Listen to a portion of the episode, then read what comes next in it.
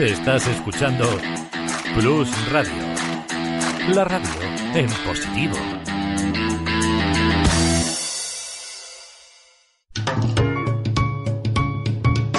Lubricantes Total patrocina Auto FM. Lubricantes Total. Mantén tu motor más joven por más tiempo.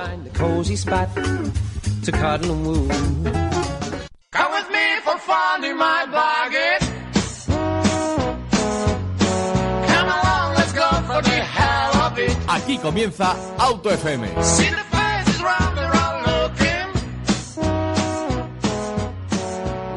¿Qué tal? ¿Cómo estáis? Bienvenidos a otro capítulo más de Auto FM.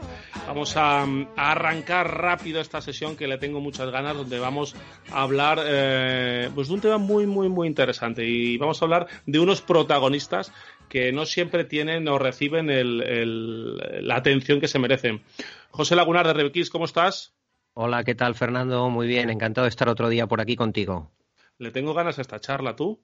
Yo muchísimas, te lo digo de verdad, muchas, muchas porque vamos a hablar eh, con un guardia civil eh, de tráfico. Vamos a hablar un poco de su labor, de su trabajo, de su experiencia eh, y de todo lo que se vive ahí al pie del asfalto y que muchas veces eh, yo creo, ahora le preguntaremos a él, que les toca vivir unas situaciones muy ingratas. Le dejan la piel por nosotros, a veces literalmente lo de la piel, ahora nos lo contará él, y muchas veces no reciben, yo creo, la atención que se merecen. Yo creo que tienes toda la razón. Eh, merecerían mucho más protagonismo a nivel de los usuarios de la vía, pero también a nivel de las propias administraciones. Parece que la agrupación de tráfico de la Guardia Civil son los últimos de la lista para todo. No, lo, no lo termino de entender cuando realmente son, son verdaderos ángeles en la carretera. A mí se me quedó José, eh, la última vez que he estado yo en una situación que me asusté y pasé miedo fue, no sé si, recuerdas, cuando hubo un aviso de bomba en un tren de AVE, que luego fue, que bueno, que no pasó nada, no, hace unos meses. Eh, bueno, pues yo estaba en ese AVE y yo tuve que salir de la estación, primero andando un poco bueno, pues ¿qué pasa aquí? Cuando vi a las azafatas del AVE con los tacones corriendo como locas, ya me asusté y corrí. Y bueno, y estos, estos, estos uh, hombres y mujeres de, de, la Guardia Civil, de la Policía Nacional, eh, iban en sentido contrario. Cuando todos salíamos corriendo de ese AVE, que luego, gracias a Dios, fue una falsa alarma por una, una hebilla de un cinturón con forma de granada, ellos entraban hacia el AVE y, a veces no nos acordamos, solo nos acordamos cuando dejamos el coche en doble fila y nos vienen a decir que, que nos van a multar porque el coche está ahí tienen las fuerzas y cuerpos de seguridad del Estado hacen una labor invisible. Por desgracia, estos últimos meses la hemos visto un poco más, esa, esa labor, pero esa labor ha estado ahí desde hace muchos años y de verdad merecen todo el reconocimiento que tienen. No, merecen muchísimo más re del reconocimiento que tienen. Bueno, pues no lo alargamos más. Vamos a presentar a nuestro invitado, que es Fernando García Pobes. Eh, Fernando, ¿cómo estás? Muy buenas tardes. Un placer, encantado. Genial, bueno, pues muy, genial. Pues muchas gracias porque estés aquí con nosotros, Fernando. Mi tocayo Fernando lleva pues algo más de dos décadas, de 20 años de servicio en la Guardia Civil que no habrá visto y que no nos podrá contar. Entre ellos lleva eh, más de 12 más 1, ¿eh? yo lo voy a decir así, Fernando, en honor a nuestro Ángel Nieto. 12 más 1 en las carreteras españolas, destinado en el destacamento de tráfico de la Guardia Civil en, en las Pedroñeras, en la, en la provincia de Cuenca. Queremos hablar contigo para reconocer esta, esta labor que hace la Guardia Civil y para que nos cuentes un poco, ¿no? Cómo es el día a día de un Guardia Civil de tráfico y, y que te conozcan eh, muchas veces incluso gente que tiene una, una, una visión vuestra un poco que no es completa, porque los que viven en grandes ciudades, pues sabéis que las competencias ahí de seguridad y demás es de la Policía Municipal y no están tan familiarizados con la Guardia Civil o, solo, se, solo conocen la, a la Guardia Civil de tráfico. Eh, Fernando, eh, queríamos preguntarte eh, para, para, ir arrancando este, este, programa el por qué con esa labor que hace la Guardia Civil de Tráfico a la altura de cualquier otro servicio de seguridad de, del Estado, ¿por, ¿por, qué cobráis menos hablando en plata? ¿Por qué, porque no, no se hace esa equiparación salarial que lleváis tanto tiempo reclamando de una vez? Bueno, pues sí, bien, la, la equiparación se, se, quiere hacer con los mozos de escuadra, entonces, bueno, pues bien por desavenencias con el gobierno, bien por desavenencias entre ambos cuerpos en muchos casos, entre la Policía Nacional y la Guardia Civil, en el reparto de las cantidades, pues eh, se ha ido demorando un poco así en el tiempo aunque en principio debería abonarse para finales de año, aunque tampoco ha sido fijado exactamente. Yo creo que eres demasiado políticamente correcto, Fernando. ¿eh? esto, de, esto de pequeñas desavenencias y que se ha ido demorando un poco con el tiempo, eh, lleváis ya muchos años con, con esta diferencia que, que, para mí personalmente no tiene ningún sentido. Y, y, hay en muchas cosas, en muchas más cosas hay diferencias. Pero otra cosa que me ha llamado mucho la atención, por desgracia, ha llegado la pandemia del coronavirus y, me da mucha pena porque en las noticias, cada vez, día sí, día también, vemos eh, guardias civiles, no de tráfico, o, sí de tráfico también, pero guardias civiles eh, normales que han estado expuestos o están expuestos con gente que tiene coronavirus y no se les hacen las pruebas. Pero ¿qué, qué pasa con eso? Sí, bueno, ahí, ahí eh, eh, en el conjunto de la Guardia Civil existe la problemática esa, que poco a poco se está solucionando, pero desconocemos los motivos por los cuales los servicios de sanidad, que son los responsables eh, del seguimiento en estos casos, aunque sea de tráfico o de cualquier otra especialidad, pues no dan una solución ni una respuesta para adoptar medidas, eh, pues en caso de que, de, que se confirme, ¿no? Y por lo menos que te hagan una prueba y así evitar que, pues en caso positivo, pues puedan contagiarse más componentes al realizar servicios conjuntos eh, lo que va en perjuicio no solo de no solo de esos agentes, sino también de sus familias y, y ya lo más importante de, de, cualquier usuario que pueda interactuar con, con, esos agentes, ¿no? Entonces, bueno, pues no sabemos bien los motivos, pero los servicios de sanidad deben de, deberían de, de agilizar un poquito más y más ahora que la cosa no está tan tan avanzada, de, de frenar las cosas y por lo menos pues poner en cuarentena en caso necesario, bueno, tomar aquellas medidas que sean necesarias para evitar la propagación y, y casos como los que bien dice José que le están dando. Efectivamente. Yo te quería preguntar ya, eh, cambiando un poco de, tercio, Fernando, eh, ¿por qué acabaste tú, por qué has acabado tú en, el destacamento de tráfico? ¿Ha sido algo vocacional, algo que buscabas, algo que querías cuando entraste eh, como guardia civil? Sí, yo la verdad es que vengo de, familia de guardia civil y, siempre lo que he vivido yo desde que tenía, desde que era pequeñito, desde los cinco años, yo quería ser motorista de tráfico. Entonces, bueno, pues poco a poco, pues yo al final fui, me hice Guardia Civil, estuve cuatro años en un puesto y luego ya pasé, pasé, hice el curso de motorista, que es lo que realmente me gustaba y me llenaba y, y bueno, pues ya llevo tantos años, esos años que, bien has dicho antes, Fernando, pues dentro de la agrupación. Y o sea que es, es, puramente vocacional y la mayoría de los que están en la agrupación de tráfico te puedo decir que, que es vocacional. O sea, aquí por, por el dinero, como aquel que dice, no, no está nadie, es todo vocacional. O sea que, pero bueno. Sí, es, cierto que, que, la mayoría de guardias civiles que yo conozco sí, es vocacional. Muchas veces eh, el padre, incluso el padre y el abuelo han sido antes guardias civiles. Y ya eh, centrándonos más en lo que es el tema de la carretera, una pregunta muy general, pero, pero que tiene muchos detalles para tocar. ¿Qué está pasando con la accidentalidad en las carreteras de España? Bueno, pues la verdad es que están fallando mmm, las políticas aplicadas por la Dirección General de Tráfico, por la DGT, y además hay que sumar otros factores vitales eh, para evitar los mismos, pues por ejemplo la falta de agentes que hay en la agrupación de tráfico, las actitudes eh, que hemos estado de, hablando antes de, del coronavirus. Eh, hay varios factores que luego si quieres podemos ir detallándolos y hablando un poco más en profundidad de ellos. Yo, si quieres, nos, nos, metemos ya en harina porque eh, la parte de la, las políticas de la DGT, ¿qué, ¿qué, está fallando en la Dirección General de Tráfico bajo tu criterio y, que eso está repercutiendo en, unos incrementos de accidentalidad importantes? Bueno, pues mm, yo considero o consideramos, eh, porque es, claro, el trabajar en carretera es lo que es lo que ves que, que está poniendo mucho énfasis en la compra de radares para controlar los excesos de velocidad eh, ahí se destina una cantidad de dinero que podría estar destinado en otras cosas, eh, como mantenimiento de las vías, que la verdad que eh, así en general es una pena, cambio de señalización, protecciones de guardarraíles, eso por nombrarte así unos, unos ejemplos así a grosso modo. Y sin embargo se están invirtiendo en, radares que la mayoría son fijos. La, la, demostración de que se están equivocando es que las cifras están ahí y dicen que han aumentado el número de infracciones de velocidad y la siniestralidad. Y con eso la imagen que estás proyectando es que mm, te importa más recaudar con los radares que vigilar. Y eso el usuario lo percibe y te lo transmite. Eh, la no, final del. Eh, dime, perdona. No, que totalmente de acuerdo contigo. Y lo que yo no entiendo, y no sé cómo lo veis vosotros en el cuerpo, es cómo no eh, se utiliza parte del presupuesto, eh, que no digo que no haya que comprar radares, que habrá que comprarles, pero ¿por qué no hay más agentes en las carreteras? Porque el, el, mejor radar para mí, personalmente, es una patrulla de tráfico de la Guardia Civil. Sin duda. Porque eso regulariza el tráfico, pero de forma automática, desde cinco kilómetros antes hasta un montón de kilómetros después. Sí, solamente con, la, con tu presencia, eh, el hecho de que te estés moviendo en coche o con la moto, sobre todo con la moto, eso infunde ya un respeto, infunde ya un temor, por, por así decirlo, entre comillas, ¿no? Siempre todo el mundo levanta el pie del acelerador en cuanto te ve.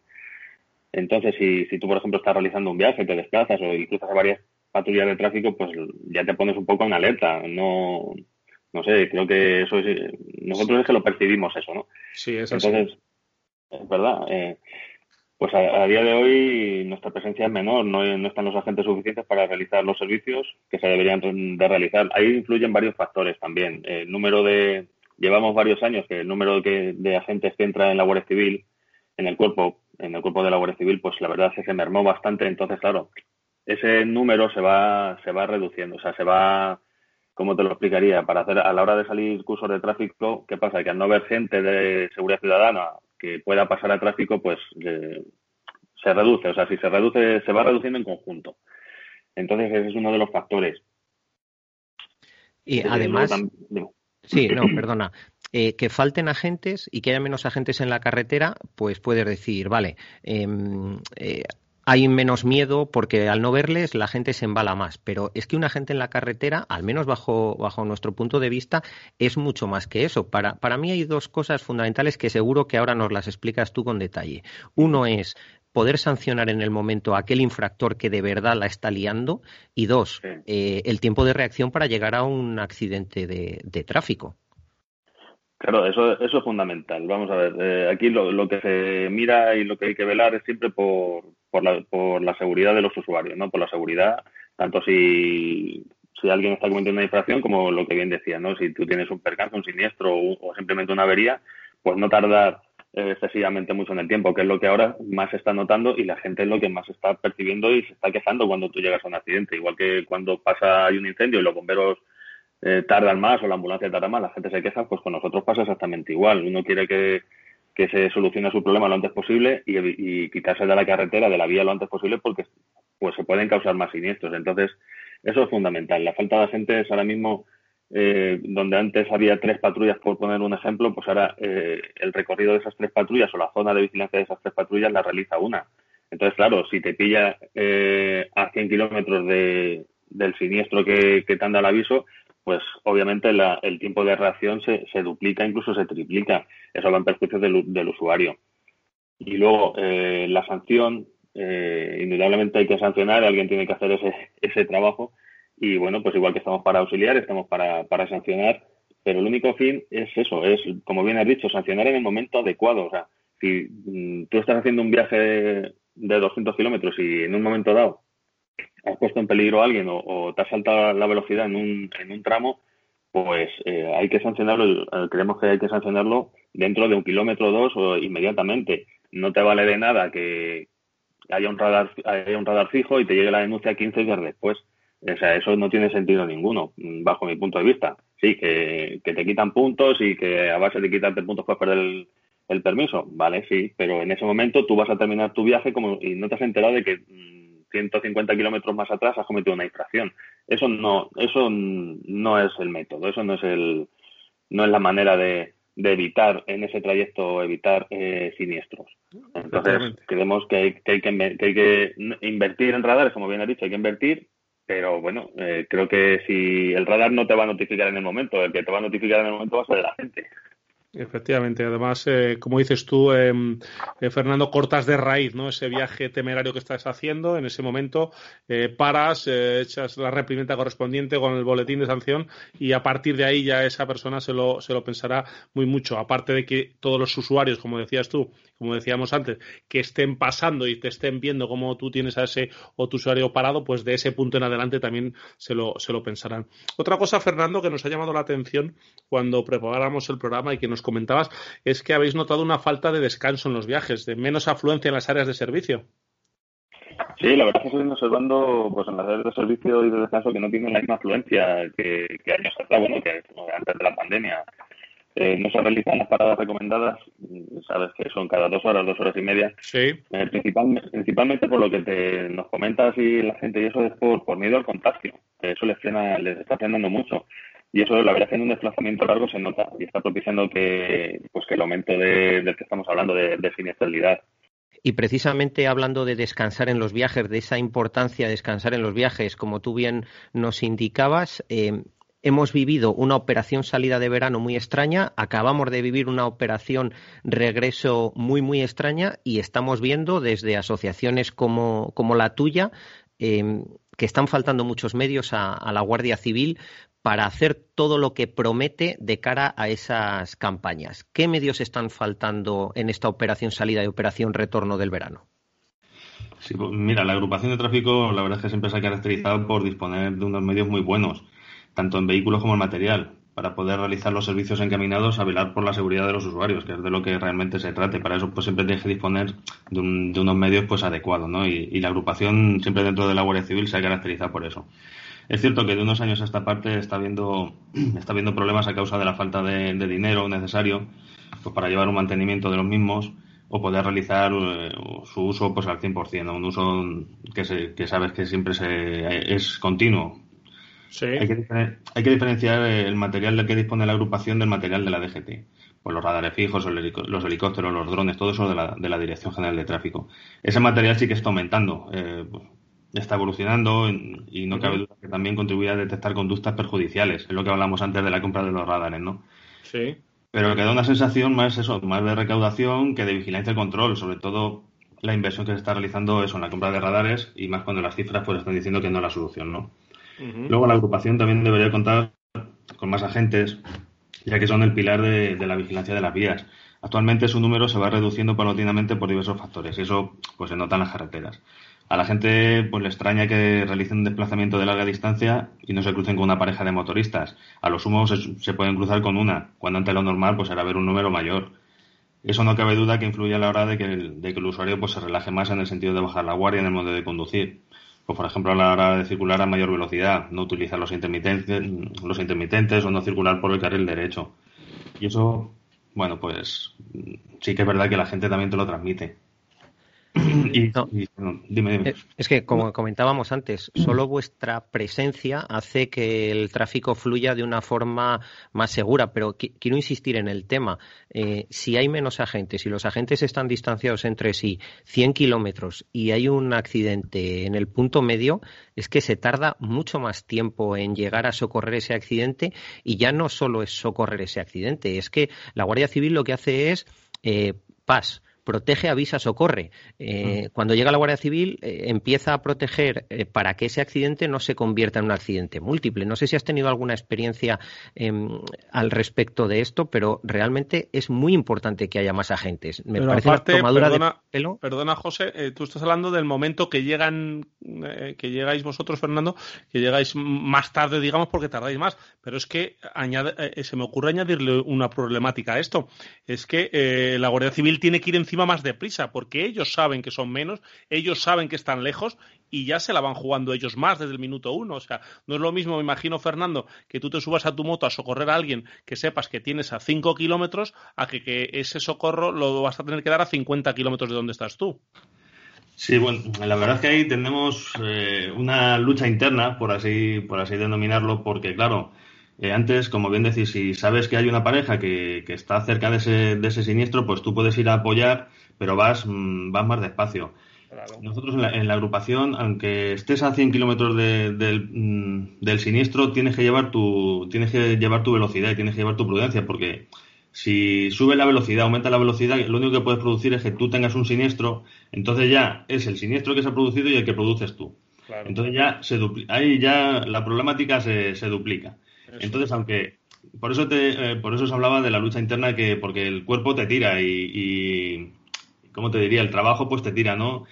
Entonces, claro, te da por apretar el acelerador, pero tienes que pararte un segundo y pensar en, pensar en ese momento, decir, no, voy a voy a ir a mi marcha y, y voy a ir a auxiliar y si mira si tardo eh, cinco minutos más, pues bueno, es mejor llegar que, que esos cinco minutos, ¿no? Pero sí es verdad que cuando llegas, pues te enfrentas, te tienes que enfrentar a, la problemática del siniestro, a la gente que hay allí, eso que no sé, que sea un siniestro pequeño y, no haya mucha complicación. Claro, la gente, eh, si ya de por sí está alterada al tener un siniestro, pues si tú tardas más, pues más se va alterando, luego pagan contigo también, tienes que explicarle la situación un poquito.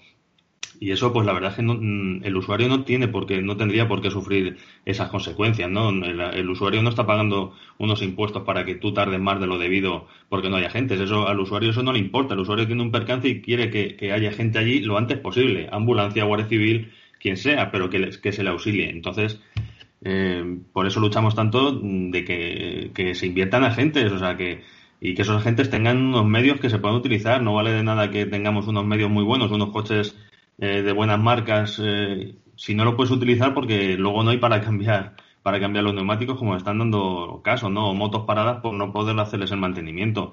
¿Eso de qué vale? Eso ya no va en perjuicio de nosotros. A nosotros como si nos dan una bicicleta y tenemos que hacer servicio en bicicleta, vamos a vigilar exactamente igual.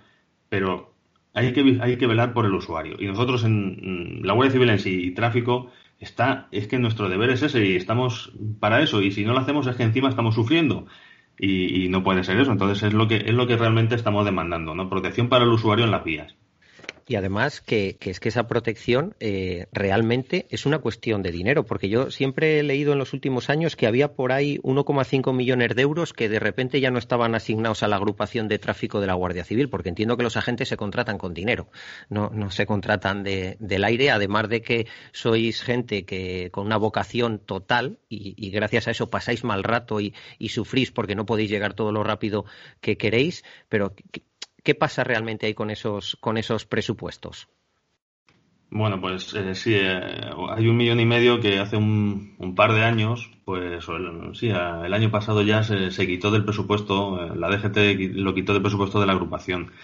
Ese dinero, vamos a ver, un guardia civil de tráfico tiene su, tiene su nómina, tiene su, cobra por su trabajo y tal, pero el dinero ese, pues sirve para dotarlo de, mm, dotarlo de, medios, chalecos, eh, defensa personal. materiales. Exactamente, ¿no? Entonces, eh, incluso ese dinero sirve para, para, el mantenimiento de los vehículos. Entonces, claro, si, sea una agrupación de tráfico que, que tiene 9.000 componentes, le quitas un millón y medio, mm, lo estás, lo estás llevando poco menos que a la ruina. O sea, no le estás dejando margen de, de movimiento. De hecho, nos encontramos en el mes de, de septiembre ahora y desde el mes de junio, julio, hay problemas. Hay problemas de mantenimiento de vehículos, hay problemas de, de, de, aprovisionamiento de, de, ropa para la gente que se está incorporando nueva. Entonces eso, claro, eh, una agrupación que siempre ha tenido lo mejor y ha estado en la élite de, en esos temas, pues un millón y medio un año y un millón y medio otro año, porque claro, los presupuestos de este año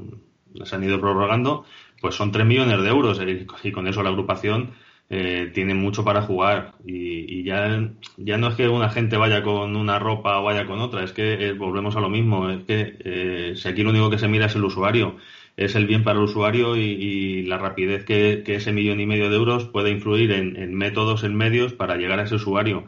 Entonces, claro, que la DGT, que la DGT ese millón y medio lo esté invirtiendo en otras cosas, pues en la compra de radares o en, o en otras cosas, insisto tanto en el tema de la compra de radares, porque es lo más llamativo, lo que más... más luego el usuario en la barra del bar más se hace, hace mella contra vosotros, ¿no? Parece que sois vosotros los culpables. Claro, pero, es que encima es cierto, es que te vas por las nacionales y, cada vez ves más radares fijos. Además entramos que es que dice, bueno, tampoco aquí es que sea muy necesario un radar fijo, vamos. Entonces, claro, eso es a lo que la gente más, más daño y más eh, le está, le está haciendo, le está perjudicando, ¿no? Entonces, claro, es eh, recuperar ese millón y medio de euros o recuperar un presupuesto acorde a lo que necesita la agrupación para que no haya problemas, pues es lo que desde nuestra asociación, por ejemplo, pues estamos reivindicando, que es que todo va en beneficio del usuario y de la seguridad vial, que es al fin y al cabo. Y luego que nadie piense cuando, cuando habla Fernando de un millón y medio, parece que suena a un dineral, que lo es un dineral, pero es que si hacemos la cuenta, un millón y medio de euros entre 9.000 agentes eh, tocan a 166 euros cada agente. Quiero decir que, que, bueno, a lo mejor a alguno no, no, hay que renovarle la chaqueta seguramente todos los años, ni las botas ni los guantes. Claro. a lo mejor sí hay que renovársela cada tres o cuatro años a unos. A las motos gastarán muchísimo eh, mantenimiento y ruedas, obviamente, porque están todo el día funcionando. Entonces, que encima no es un presupuesto tan desorbitado, que nadie, que nadie lo, al, oírlo de millón y medio se piense que, es, que lo que quiere Fernando es que la agrupación de tráfico nade en la abundancia, que, hablamos de, menos de 200 euros por agente al año, con lo cual habría que tirar también y hilar muy fino ¿eh? para invertir ese millón y medio. Otro, otro de los puntos, Fernando, donde hace mella esa carencia de presupuesto es en los controles de, de alcohol y drogas, ¿no?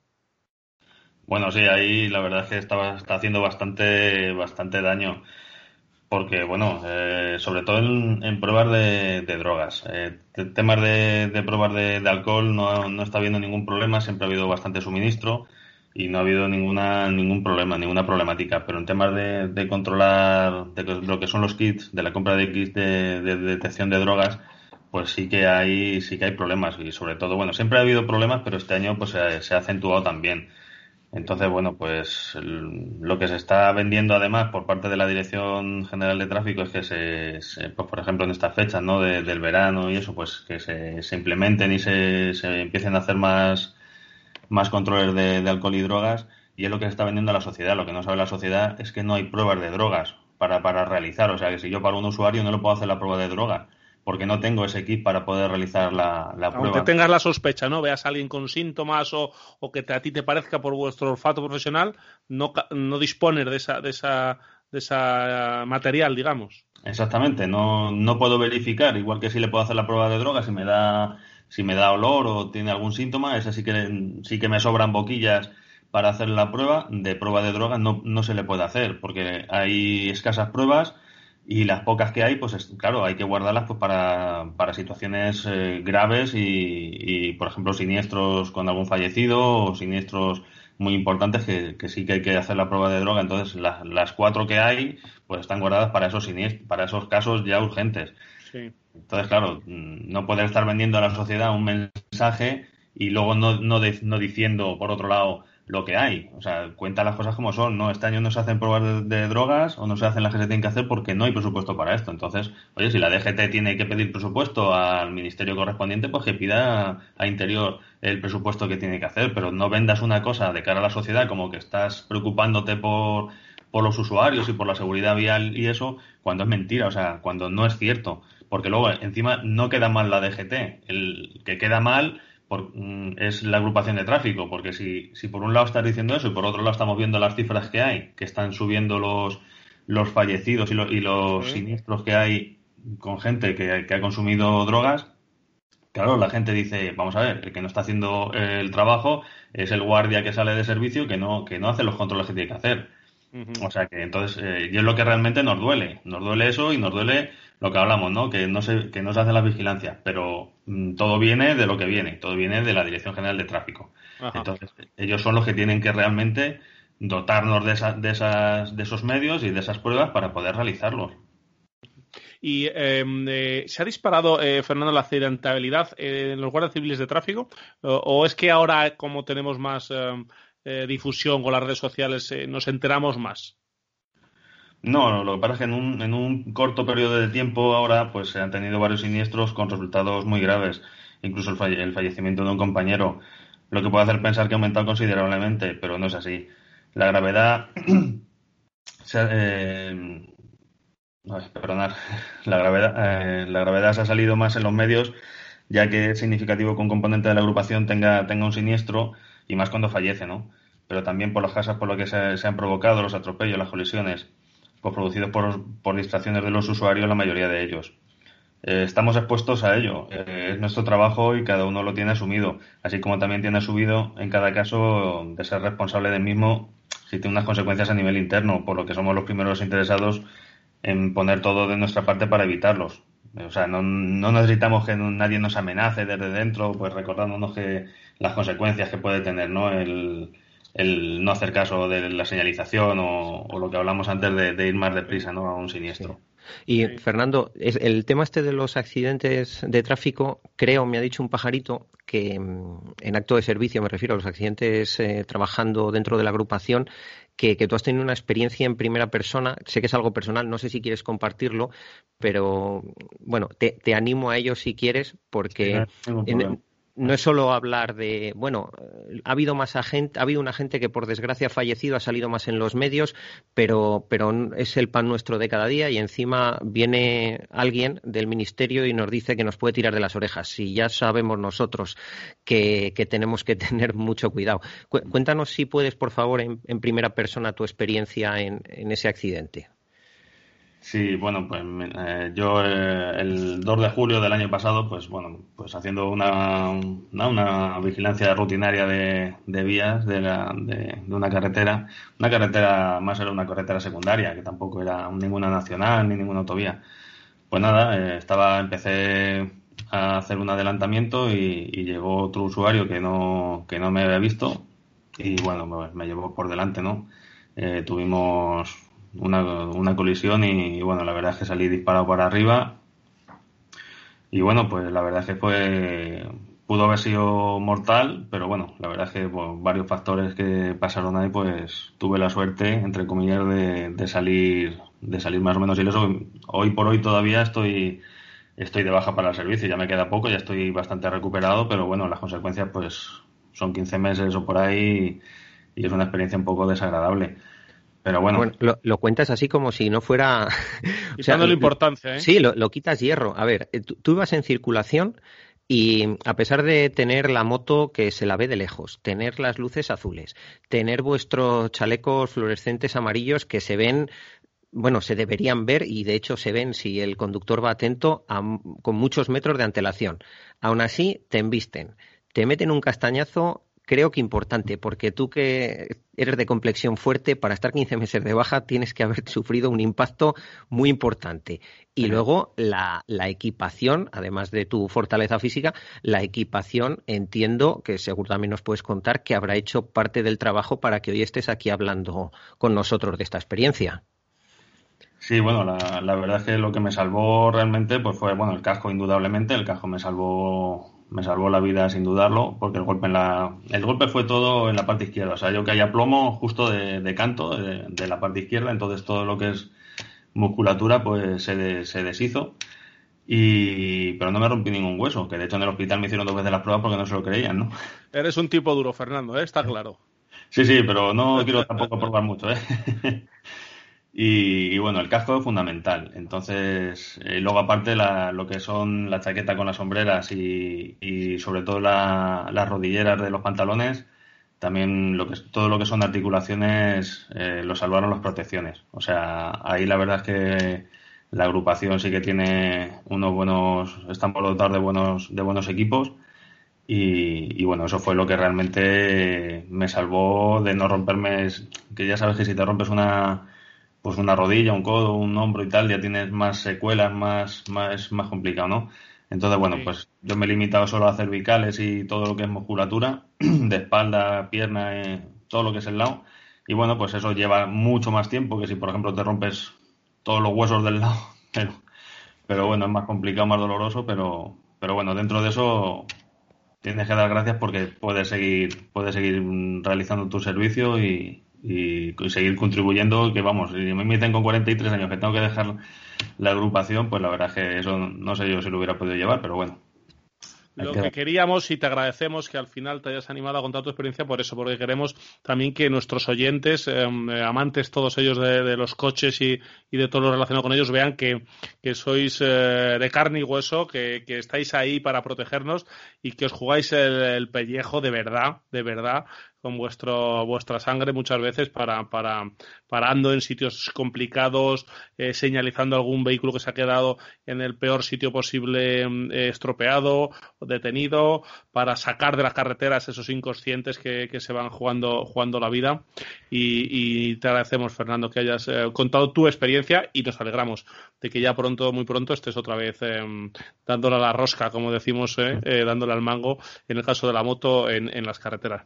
Te queríamos preguntar también, Fernando, de qué, qué, es lo que está haciendo el gobierno para resolver esta inseguridad laboral que nos hablas que vive la Guardia Civil, de, la Guardia Civil, de la agrupación de tráfico. Pues por parte de la agrupación hay previstas unas mejoras que están llevando a estudio y están viendo su viabilidad, ¿no? Hace ya algún tiempo, como son, por ejemplo, pues la dotación de airbags, pues para la conducción chaquetas con airbags, ¿no? Para, ir en la moto, en motocicleta pero que con la falta de presupuesto, lo que, lo que hablábamos antes, con la falta de, presupuesto que hay, pues es imposible llevar a cabo. Ya que con lo que se cuenta, pues lo están destinando a otras cosas, ¿no? Y además, perdona que te pregunte, em, vale, se toman medidas incorporando elementos nuevos, como los airbags, que me parecen fundamentales para, para vuestra actividad, pero ¿no piensas que sería relevante eh, algún tipo de medida mucho más estructural? Eh, además de, por ejemplo, eh, formaciones más específicas, em, no, echas en falta algo de valor añadido que no sea simplemente comprar más material para realmente eh, hacer que vuestra labor sea más segura? A lo mejor es em, hacer más descansos, no sé, algo que, es que sea más intangible y que tú entiendas que también es importante en vuestra seguridad.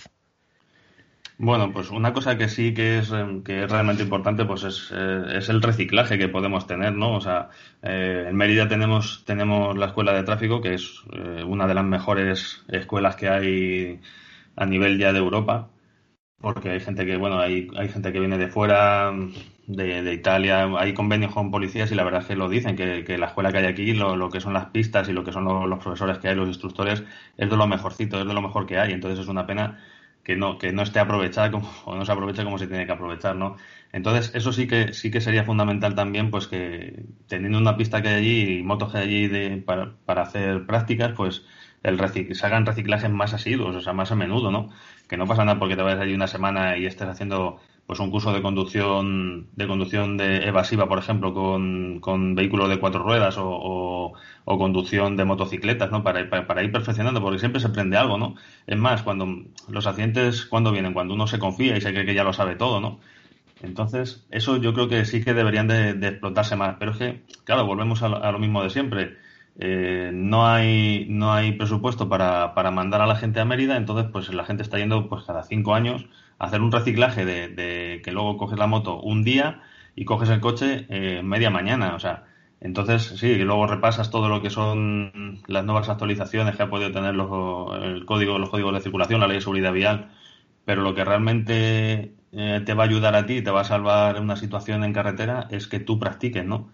Entonces, bueno, pues eso, por ese lado sí que sí que sería bueno que se fomentara la escuela de Mérida de tráfico, sí que se, se podría involucrar muchísimo más en hacer cursos, en hacer mm, pues esos reciclajes de conducción de motos, conducción de, incluso para los vehículos detestados, hacer conducción con, con furgonetas, que sabéis que es más, eh, puede ser más complicado.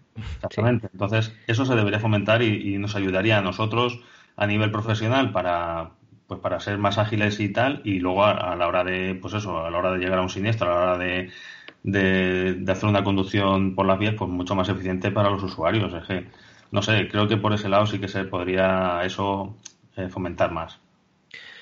Yo te, agradezco enormemente esta entrevista. Podríamos estar muchísimo más tiempo, pero yo creo que una cosa que no se nos puede olvidar antes de terminarla es eh, recordar que tú eres el secretario de la Federación de Tráfico dentro de la Asociación Española de Guardias Civiles y claro, no podemos despedir la entrevista ni despedirnos de ti sin que nos cuentes exactamente qué hace la Asociación Española de Guardias Civiles a la que tú perteneces y, qué, y cómo encontrarla para aquellos curiosos que quieran descubrir todo eso que hacéis en la asociación.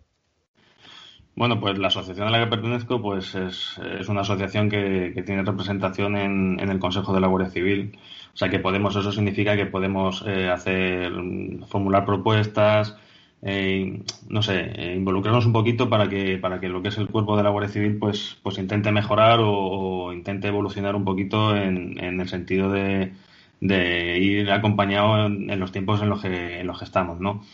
Entonces, bueno, dentro de, la asociación pues existen varias federaciones y yo soy el secretario de, la Federación de Tráfico. Entonces, pues velamos o, se intenta velar, pues eh, yo y, los representantes, los delegados que hay de tráfico, pues oye, pues si en un sector, en un subsector, en algún sitio hay alguna problemática o, se puede se puede ayudar o se puede transmitir algo a, Madrid, a, lo que es la agrupación, pues bueno, pues entre todos, pues intentar que esto mejore, que la agrupación sea siga siendo la agrupación que ha sido toda la vida, que es no hay que olvidar que es una de las más valoradas, a pesar de los que somos los que más renunciamos, entre comillas, y la gente nos ve por ahí, pero sí que es cierto que, que la gente mm, nos quiere, eh, en carretera les gusta vernos y bueno, pues es una pena que esté pasando por, la, por los, los, tiempos por los que está pasando. Entonces, bueno, pues desde esta federación por lo que se intenta es trabajar en el sentido de, que la agrupación, pues bueno, pues sí, vuelva a ser la agrupación que era y, y, se, y sea lo mejor para los usuarios, ¿no? O sea, que nuestro trabajo no, no se quede ahí, no se quede ahí para y se pierda, ¿no? sino que sea siempre lo, mejor y podamos ayudar al usuario y ayudar a la seguridad vial, que es de lo que realmente esto se trata, ¿no? y que bajen las cifras de fallecidos ya. Fernando, y yo, yo, quería también preguntarte, después de, de, toda una vida, después de todos los años, aunque te queda mucho todavía que currar, ¿eh? lo siento por ti, pero todavía tienes mucho que currar, que eres muy joven, te, me gustaría que me contaras un poco ¿En qué has visto tú que ha cambiado eh, los conductores, eh, el tráfico, digamos, en, esos años? Te, cuento mi experiencia. Yo, por ejemplo, recuerdo que cuando yo era jovencito, eh, el, valiente del grupo, el, más chulito, era el que, el que no llevaba el cinturón puesto. Yo creo que a día de hoy yo veo a los chavales jóvenes y se ponen el cinto, vamos, nada más sentarse. Eso es algo que yo creo que está eh, ya eh, sobrepasado. Hay poca gente, creo, ¿eh? a lo mejor ahora me dices tú contrario, que no lleva el cinto, pero ¿en qué ha evolucionado? ¿En qué, qué, es, qué, errores cometemos más ahora? Ahora ha llegado el móvil, nos distraemos más, es el móvil el gran enemigo de, los despistes, hemos, avanzado en, materia de tráfico. ¿Cómo has visto tú el cambio desde ese primer día, si tú recuerdas que cogiste la moto, ahora que estás con ella de nuevo? Pues yo, si te soy sincero, lo que creo que lo que más ha, cambiado es que se está perdiendo el respeto en las carreteras. Se ha perdido, se ha perdido el respeto en la carretera eh, en el sentido de, sí, la gente puede ponerse el, cinturón más que antes. Eh, bueno, lo del tema del móvil, indudablemente, eso ha sido una evolución, un cambio, ¿no? Pero eh, si nos damos cuenta, no hace falta nada más que irnos a una gran ciudad y estar en un, en un atajo, ¿no? No ves nada más que a gente voceando, a gente, bueno, mm, de todo. O sea, pon, abre un bocadillo de esto de las viñetas y pones ahí todo. Las calaveras y los rayos. Exactamente.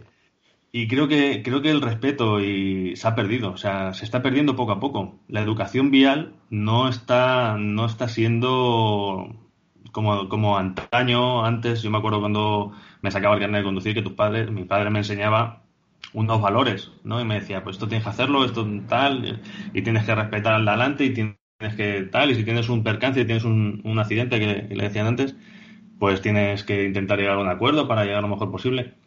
Creo que esos valores poco a poco se están perdiendo y, y la juventud hoy por hoy no, no está teniendo la consideración y eso se traslada eh, pues a la hora de la gente se compra un coche y no sé, antes ibas a 80, 100, no sé, conociendo el coche, ahora se compran un cochazo de primeras y ves que van por la carretera como si no fuera, como si no hubiera un mañana. Yo creo que no son conscientes del peligro que hay, luego se cruzan contigo y es eso, es que no, mm, bueno, sobre todo a, a los motoristas, ya los ciclistas, los motores ya los ciclistas no, no los respeta nadie, o sea, hay una falta de respeto ahí total.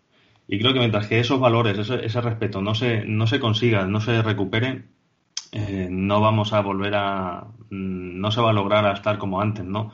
Y creo que, la, que además eso, José, yo creo que me va a dar, bueno, y tú también, Fernando, me vais a dar la razón, que la seguridad, la seguridad vial, o sea, y la seguridad, mm, eh, ¿cómo te diría? La educación vial, perdón, creo que es fundamental. O sea, eso mm, debería de fomentarse muchísimo más para poder recuperar unos valores y, que desde pequeñitos, porque los niños pequeños hoy por hoy, yo lo sé porque cuando vamos a colegios, bueno, y José que se mueve muchísimo más en estos temas, eh, los niños pequeños cuando tú le das una charla o algo, luego van a sus padres y le dicen, papá, que me ha dicho José o me ha dicho el guardia que te pongas el cinturón y tal. Y eso es lo que realmente se queda. Y eso lo van viviendo día a día, pero si no lo llegas a fomentar, si no lo fomentan más y no haces un recuerdo, eso se queda en una anécdota y ya está. Eso hay que fomentarlo y hay que fomentarlo.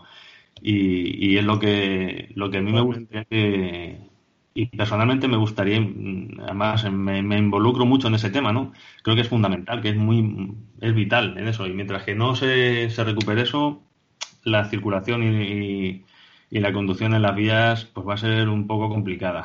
y si una vez eh, Fernando, hemos hablado aquí en OTOFM más de una vez, ¿verdad? Ahora, José, eh, me, lo, afirmas tú, de lo importante que sería que la educación vial como asignatura estuviera en los colegios, porque eh, es necesaria para todos incluso para aquellos que no tengan pensado, los poquitos que no se vayan a sacar el carnet de conducir, porque van a ser peatones o ciclistas, o ya no nos vamos a meter ahora con el tema patinetes, todos ahora somos usuarios de la vía.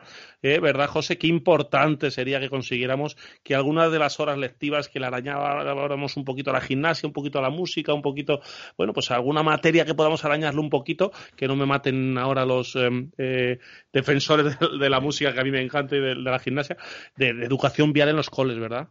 Sí, totalmente. Yo, mira, quiero agradecer a, Fernando, un agente de la agrupación de tráfico de la Guardia Civil, que, pueden tener, la gente que nos escucha puede pensar que están ahí para sancionar, que sea el primero que reconoce y dice la importancia de la educación vial, la educación vial en casa, con el ejemplo, la educación vial en el colegio, con el refuerzo, pero no una vez al año, sino que sea constante. Yo fíjate, te voy a subir el, te voy a subir el envite tuyo de que sea una asignatura y en vez de rascar a otras asignaturas, simplemente que los ejercicios de matemáticas se hagan poniendo ejemplos en vez de de peras y de manzanas con algo relacionado con la seguridad vial o cuando ya son más mayores, si se da la clase de física o la clase de química que se haga con ejemplos eh, relacionados con la seguridad vial. Hay mil formas de poder integrar la educación vial, esa educación en valores, que al final la educación vial es una educación en valores, como ha dicho Fernando, es que es el respeto, el respeto al resto de usuarios de la vía.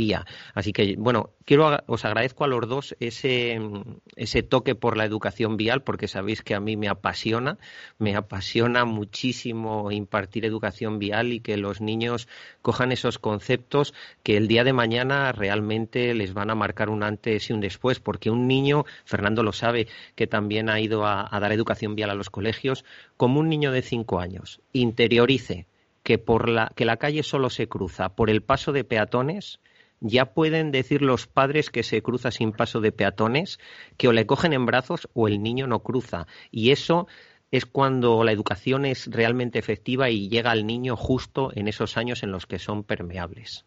Mm, bueno, así es. Pues eh, muchas gracias, eh, Fernando. Muchas gracias por, por, estar con nosotros, por haber dedicado este ratito, Fernando García Pobes, eh, Guardia Civil de Tráfico.